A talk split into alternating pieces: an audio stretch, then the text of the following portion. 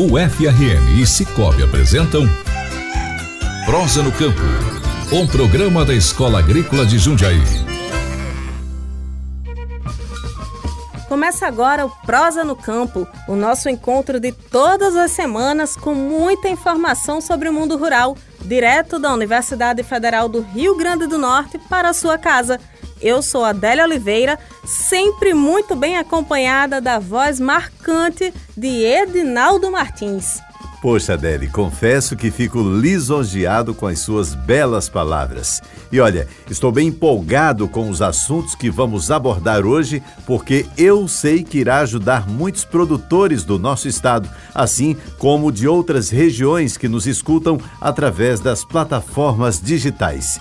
Estamos chegando trazendo pesquisas, projetos, cultura e muita prosa sobre o universo das ciências agrárias. É isso aí, Adinaldo. E vale lembrar que o Prosa no Campo é fruto da parceria entre a Escola Agrícola de Jundiaí, unidade acadêmica especializada em ciências agrárias da UFRN, e Cicobi, a sua cooperativa de crédito feita de valores.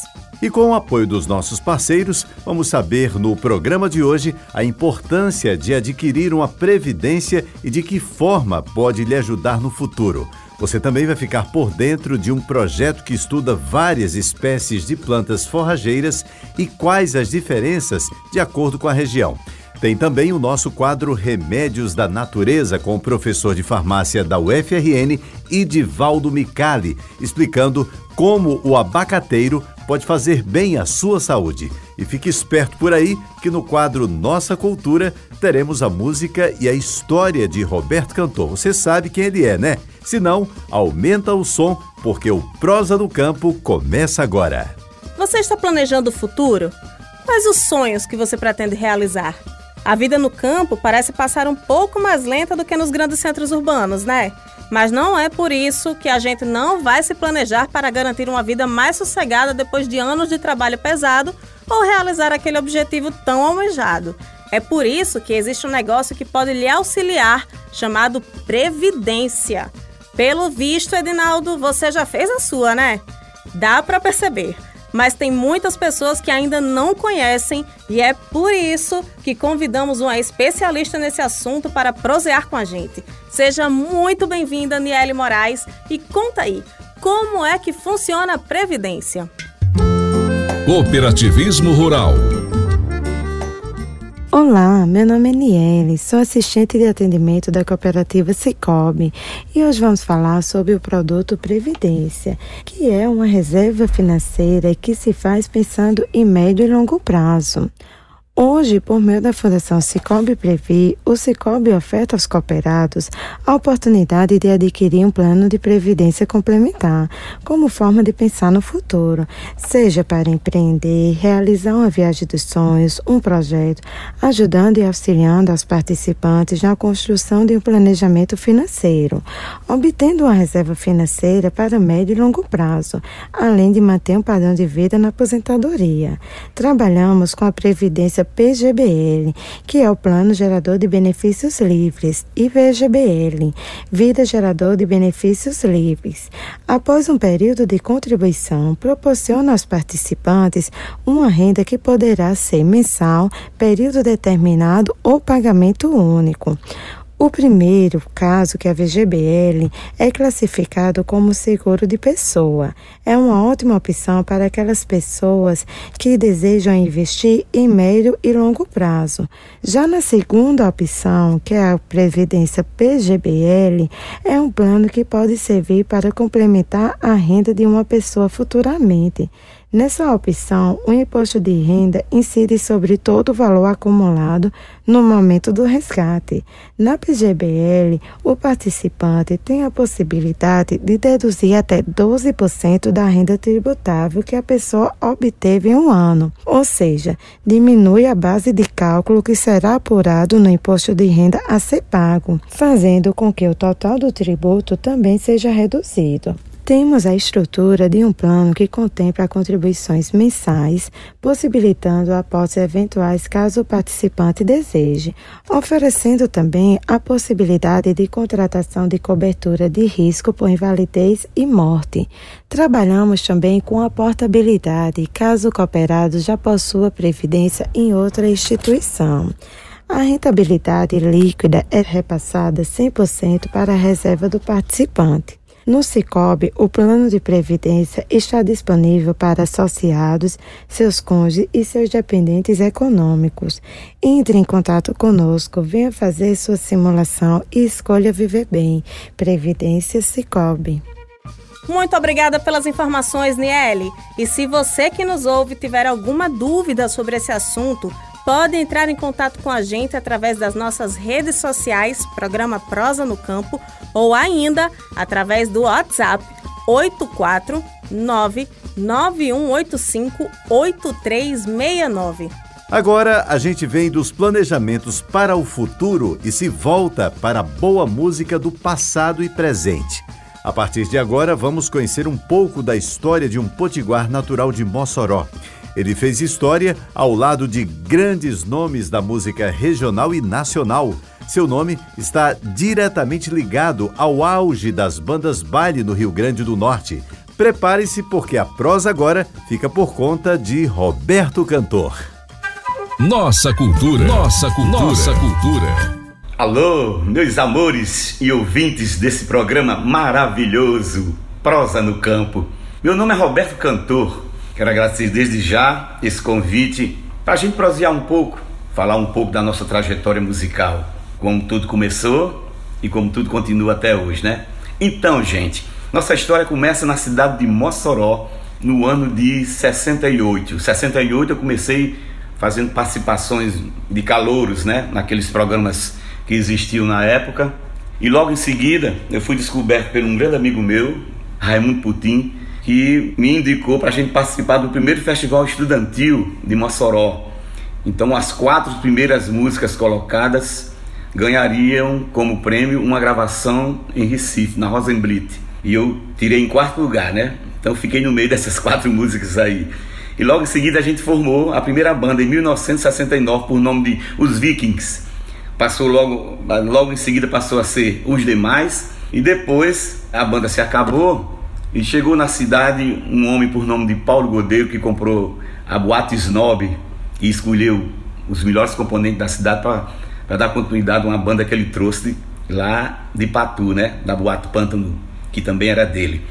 Então nessa, nessa boate Snob nós ficamos durante três anos e meio por aí. E logo em seguida até o Vino do Impacto 5 foi me apanhar, me fez um convite para a gente vir participar da banda Impacto 5. Na época, Impacto 5 estava estourado, ele tem exclusividade da CBS, né? Então eles estavam precisando de um cantor. Etelvino já tinha me visto lá cantando num festival de banda lá em Mossoró, na festa Santa Luzia.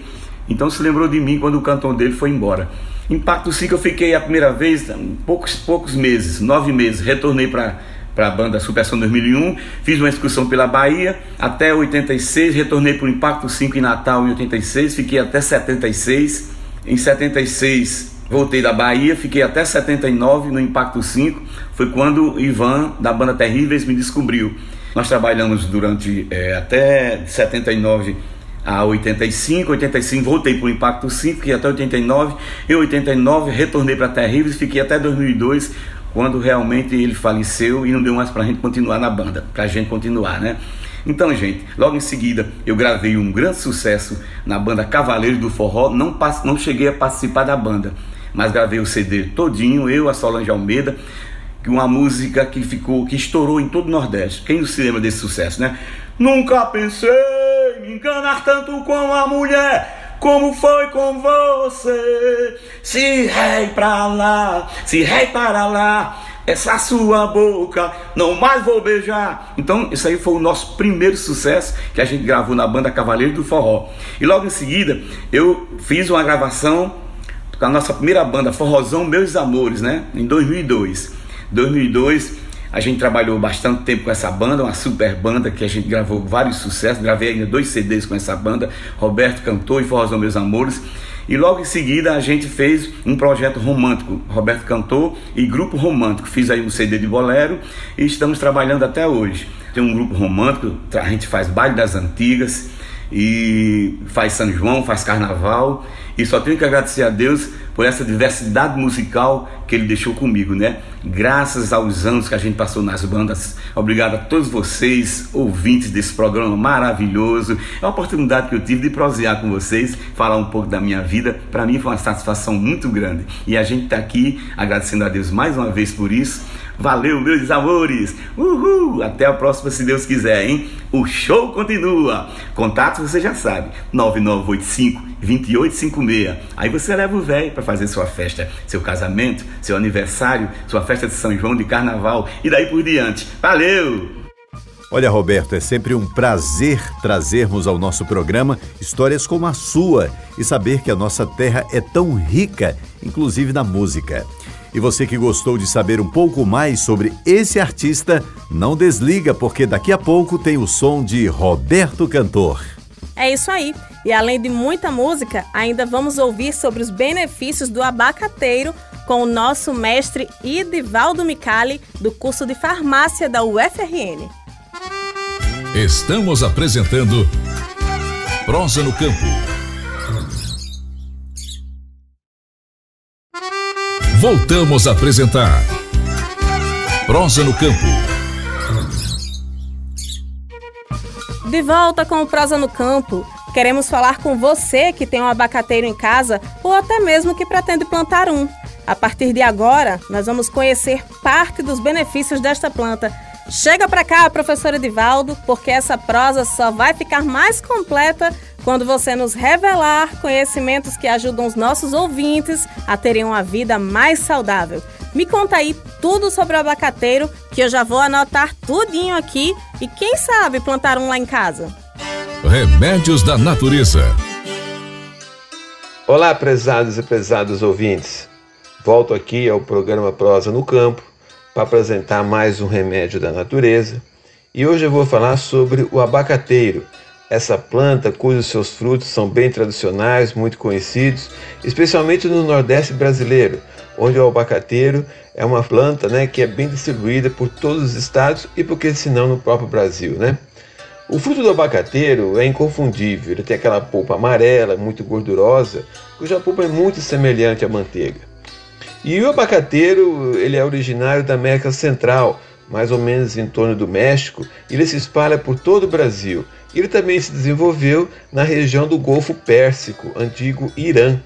Tanto é que o nome científico do abacateiro ele se chama Pérsia gratíssima, né, por fato do seu fruto ser muito gostoso, ou então Pérsia americana, pelo fato de ser distribuído ao longo é, das Américas. Né?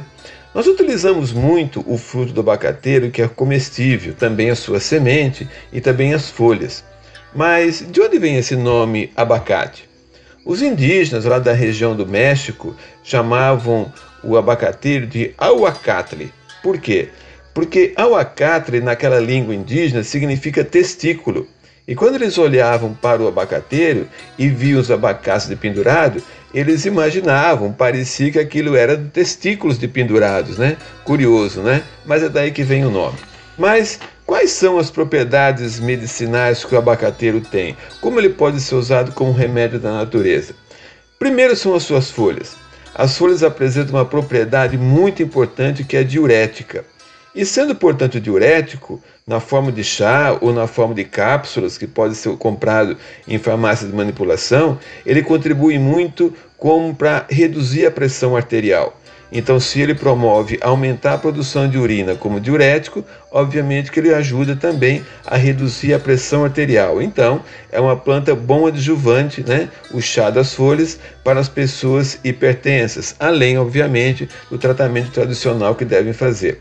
Possui ainda essas folhas, o seu chá, uma ação analgésica e também anti-inflamatória, e também ajuda a reduzir a glicose dos diabéticos. O óleo presente na polpa do abacate tem uma ação muito importante para o tratamento de artrose. As sementes também têm ação antimicrobiana, especialmente nas infecções urinárias. Além disso, a semente pode também ajudar a baixar o colesterol. Como que nós podemos usar o abacateiro? O fruto como alimento, obviamente, porque tem muita vitamina E, tem uma série de vitaminas do complexo B e pode ser usado em várias formas, em saladas, em vitaminas, em lanches, né? Das sementes nós podemos extrair o óleo, levando a polpa numa panela ao fogo, mexendo constantemente e o óleo vai separar. Aí é só colocar num pano, filtrar, nós separamos a polpa do óleo. Referente ao uso das folhas como um chá, duas a três folhas do abacateiro para uma xícara de água fervente e pode ser utilizada duas a três vezes ao dia como diurético. As sementes podem ser utilizadas raladas, naquele ralador de cozinha, né? E espalhadas sobre saladas, ou então fazer um chá, mais ou menos uma colher de sopa bem cheia da semente ralada para uma xícara de água fervente. Então vejam, eu falei aqui hoje sobre o abacateiro, um excelente remédio da natureza. Do abacateiro nós podemos utilizar o seu fruto, que além de delicioso, é altamente nutritivo, tem muitas vitaminas no seu conteúdo, além das, do chá das folhas do abacateiro ser um excelente produto para ajudar a reduzir a pressão arterial. Eu espero encontrá-los e encontrá-las nos próximos programas, sempre trazendo aqui um remédio da natureza com as suas curiosidades e para aplicações medicinais. Obrigada, professor Micali. Confesso que eu adorei as dicas e fiquei bem surpresa com a quantidade de benefícios do abacateiro. E depois desta aula de conhecimento, minha gente, vamos agora aumentar o nosso repertório com a chegada do professor Mário Cardoso. E atenção, você que tem a sua área com plantação de forrageiras. A partir de agora, vamos conhecer um pouco mais sobre um projeto da Escola Agrícola de Jundiaí que pretende fazer análise de várias espécies e assim definir cientificamente aquela que se adapta melhor a determinadas regiões do estado do Rio Grande do Norte. Para explicar os detalhes, convidamos o coordenador do projeto. Seja muito bem-vindo ao Prosa no Campo, professor Mário Cardoso. A Hora da Prosa. Olá, Adele. Olá, amigo que acompanha o programa Prosa no Campo. Feliz em, em poder participar um pouco da, dessa roda de conversa né, nesse programa que é vitrine das nossas ações, né, as ações que levam em consideração todo o esforço da equipe da Escola Agrícola de Jundiaí, é, tentando ampliar os horizontes e levar a educação de qualidade, trabalho decente, crescimento econômico a, ao meio rural do estado do Rio Grande do Norte. Professor, sabemos que o projeto é amplo e que agrega um grande número de detalhes, mas de forma resumida. Fala pra gente o que é o projeto Campo Agrostológico da Escola Agrícola da UFRN. Só o nome chama atenção. O campo agrostológico não é, é nada mais é do que um, um, campo de demonstração de plantas forrageiras. É, esse é o, o, nosso grande intuito, é, essa é a nossa grande intenção, é restabelecer algumas áreas e estabelecer áreas novas né, para demonstração de plantas forrageiras, que são todas aquelas plantas que, se, que são empregadas, que são utilizadas na alimentação animal. Eu imagino que muitos produtores já estão curiosos para saber como esse projeto funcionará na prática. Explica para gente, professor. Muito bom. Na prática, os campos agrostológicos são áreas reservadas, né, destinadas ao cultivo e à demonstração de plantas forrageiras. Nessas áreas, é, a gente vai produzir, né, a gente vai manter, implantar e manter diferentes cultivares e variedades que ficam dispostas lado a lado ali, de maneira a possibilitar a identificação e a comparação visual. Tá? É nesse local onde a gente vai conseguir conversar também sobre algumas práticas de manejo né, que recomendadas para determinada planta. Essa é a função principal de um campo agrostológico. É, a partir desses campos, o que acontece é que os produtores, os técnicos, os estudantes de várias regiões, né, não só do entorno nosso da escola agrícola, vão poder conhecer melhor os materiais disponíveis para utilização na alimentação animal, além de poder acompanhar né, o comportamento dessas plantas, dessas cultivares, nas condições locais. Isso é de extrema importância. Né? A gente falar de plantas forrageiras, mas a gente mostrar também as plantas forrageiras e, mais importante que isso, a gente acompanhar um pouco do desempenho dessa planta forrageira nas nossas condições, né? sobre a, a influência dos nossos fatores locais e do manejo tido como um manejo adequado, tá? um manejo que leva em consideração os parâmetros técnicos. Essa é a proposta toda da prática do campo agrostológico. Professor Mário, o que influenciou para que a escola agrícola pudesse desenvolver um projeto como este? Falando sobre o surgimento da proposta, não só a proposta da implementação do campo agrostológico, como todas as, as ações e atividades que nós desenvolvemos na Escola Agrícola do Jundiaí, elas vêm, né, elas emergem de um processo de observação. E essa observação, ela se dá num ambiente muito macro, né, desde eh, as percepções acadêmicas, realmente, né, mas ligadas também, recebendo também o feedback do setor produtivo. A escola agrícola tem essa característica, né? A gente tem um link muito forte entre academia e setor produtivo.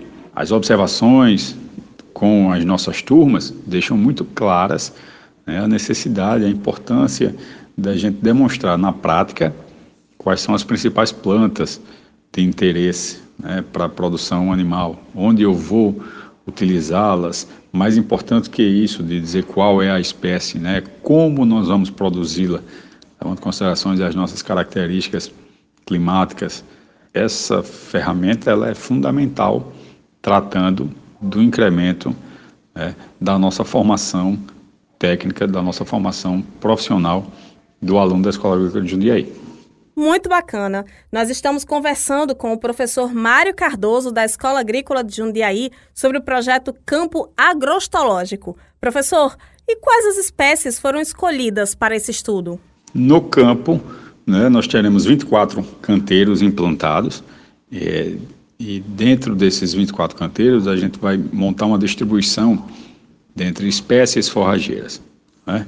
pensando desde as grandes famílias vegetais, e aí por isso que a gente vai manter lá é, plantas da família das gramíneas, né? plantas da família das leguminosas, e uma terceira família que é extremamente importante dentro da, do contexto nosso regional e da produção animal regionalizada, que é a família das cactáceas. A gente precisa realmente demonstrar é, e explicar quais são as cactáceas que podem ser produzidas né, para alimentação animal e qual a melhor forma de conduzi-las no manejo. Porque os produtores dentro de um mesmo estado precisam saber as diferenças entre estas espécies. A ideia de demonstrar, né, a ideia de tornar consciente o conhecimento entre as, as plantas forrageiras ganha destaque quando a gente pensa que eu tenho regiões do estado com condições climáticas diferenciadas, com índices pluviométricos diferenciados. Além disso, a gente ainda consegue identificar muito claramente diferenças nos sistemas produtivos. Né? Eu identifico propriedades que têm uma criação intensiva, né, de fornecimento constante de alimento para o animal. É, do outro lado da balança, propriedades que criam de forma extensiva, mais soltos a campo é, durante, todo, durante todo o ano. Então é nesse momento, né, nessa ideia de conhecer as particularidades das regiões, é que a gente pode avaliar as forrageiras e fazer uma indicação né, ou em determinados momentos fazer até uma contraindicação. A gente vai realmente, na prática, dizer qual espécie forrageira é mais adequada e qual é menos adequada para a região onde a propriedade tá, vai estar tá localizada. Né? São informações que são extremamente úteis tá? Para garantir a lucratividade e garantir a viabilidade econômica dos sistemas. Como esse projeto pode chegar a outras regiões do estado, professor Mário? Pensando nas possibilidades, né, na expectativa de difusão desse, desse dessa metodologia toda, de, da demonstração das plantas forrageiras, né, a gente já imagina algum tipo de parceria com a, a, principalmente, né, com a empresa de pesquisa agropecuária, a nossa Emparne, tá? que já desenvolve trabalho relevante né, no, no, acesso às informações sérias de qualidade ao produtor rural. Né, como, como exemplo, a gente pode citar as bases físicas de pesquisa, tanto em Cruzeta, né, no Seridó, como a base física de Apodi, na região oeste, que são, são locais onde se mantém também alguma demonstração de plantas forrageiras, forrageiras típicas regionais, tá, e que a gente pode realmente implementar algo mais nessa demonstração de forrageiras, ampliar o número de espécies, né, para que cada vez mais o produtor tenha acesso às informações né, no contexto local. Como é que o solo e o clima podem influenciar no desenvolvimento da espécie? É possível que qualquer espécie se adapte a qualquer situação? Nós sempre partimos da ideia de, da indicação né, ou da contraindicação de determinada planta, de determinada uh, espécie vegetal, de acordo com a região. Né? E isso tudo se dá por influência do clima, né, no que diz respeito à qualidade e fertilidade dos solos né, e é, índice pluviométricos. Plantas diferentes apresentam características produtivas diferentes, com exigências nutricionais diferentes e com exigências de clima diferenciada também. Então, quando a gente pensa na influência do solo e do clima, elas são fatores de, proeminentes na hora de escolher, né, ou na hora de indicar uma, uma determinada espécie forrageira a ser implantada, né, pensando na alimentação animal. Nós acreditamos que um trabalho como esse envolve muita gente, né? Fala um pouco para a gente sobre as pessoas que estão por trás disso. Quem são os envolvidos nesse projeto? Para 2022, é, o campo agroecológico da Escola Agrícola de Jundiaí é a ação de extensão. Tá? E como princípio norteador da ação de extensão, a gente conta com um envolvimento grande da nossa comunidade acadêmica. Tá? A gente tem envolvido alguns professores, é, técnicos da escola é, e alunos. Alunos dos níveis técnico, graduação e pós-graduação. Tá? Essa é a ideia do envolvimento né, e que vai culminar né, com um evento no segundo semestre, que vai ser um dia de campo. Nesse dia de campo, nós vamos ter a oportunidade de fazer com que o nosso aluno exerça né, a, a, a função de extensionista, conversando com os produtores convidados sobre as espécies que foram cultivadas e que estão sendo demonstradas lá no, no campo agroecológico. Obrigado, professor. Ficamos aqui na torcida para o desenvolvimento deste projeto e que estudantes, pesquisadores e produtores possam colher bons resultados. Agradeço demais a oportunidade, né, a chance de a gente poder conversar um pouco sobre os nossos projetos as nossas ações, tá, uh, que estão sempre voltadas, né, estão sempre com um foco no desenvolvimento regional. Essa é a intenção do nosso trabalho formar bons profissionais, bons técnicos, mas ao mesmo tempo formar técnicos com consciência cidadã. Né? E tudo isso passa por uma formação ampla e abrangente. Tá bom? Me ponho à disposição para qualquer esclarecimento é, e deixo de pé o convite para que os interessados entrem em contato com, com a gente para poder fazer parte do projeto e conhecer as nossas instalações, conhecer como nós estamos fazendo a implantação do processo todo. Muito obrigado e até a próxima. Obrigada, professor. Este é o nosso Prosa no Campo. Cada programa, uma aula sobre o desenvolvimento agrário e como podemos ajudar o produtor rural que nos ouve toda semana. E o Prosa no Campo de hoje vai ficando por aqui. Lembrando que você pode ouvir novamente os nossos quadros no Spotify ou enviar as suas dúvidas e sugestões acessando as nossas redes sociais, programa Prosa no Campo, ou através do WhatsApp 84991858369. Eu deixo aqui o meu abraço e até a próxima semana. Poxa vida, Adélia, até a próxima semana. Já estou ficando com saudade, mas deixo você com a música de Roberto Cantor, ele interpretando Em Busca da Felicidade, uma composição do também potiguar Dorgival Dantas.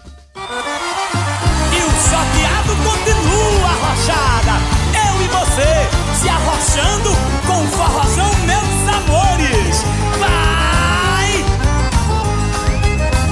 vou seguir o meu caminho, mesmo que seja sozinho, vou de um jeito só. Eu tenho plena confiança na esperança de um dia viver bem melhor. A cruz te carrega de espinhos, está furando, torturando o meu coração. Mas eu sou um sujeito forte, luto sim até a morte, não desisto não. Mas eu sou um sujeito forte, luto sim até a morte, não desisto não. Por que será, meu Deus, que a gente sofre sem saber porquê? Eu fico procurando mil razões, tentando compreender tudo que acontece comigo. Será, meu Deus, que é castigo? Ou eu não tenho mais direito de viver e ser feliz? Eu vou em busca da felicidade. Quem sabe um dia serei tão feliz. Aí vou rir da cara da saudade. E quem me fez maldade, vou dizer que esqueci. Eu vou em busca da felicidade. Quem sabe um dia serei tão feliz. Aí vou rir da cara da saudade. E quem me fez maldade, vou dizer que esqueci. Puxa essa sanfona, meu compadre Zé Hildo.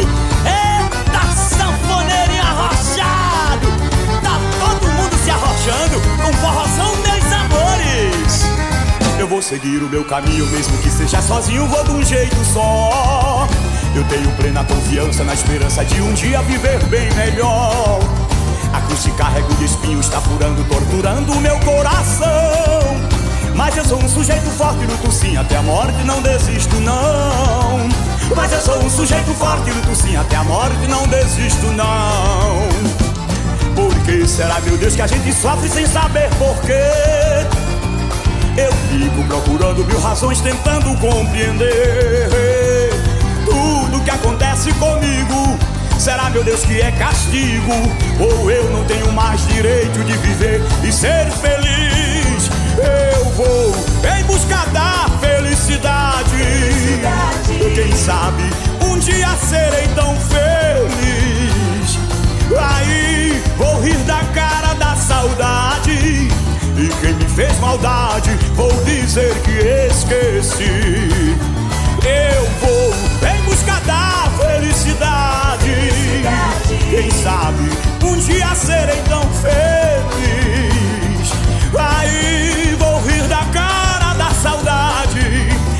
Quem me fez maldade, vou dizer que esqueci. E quem me fez maldade, vou dizer que esqueci. E quem me fez maldade, vou dizer que esqueci.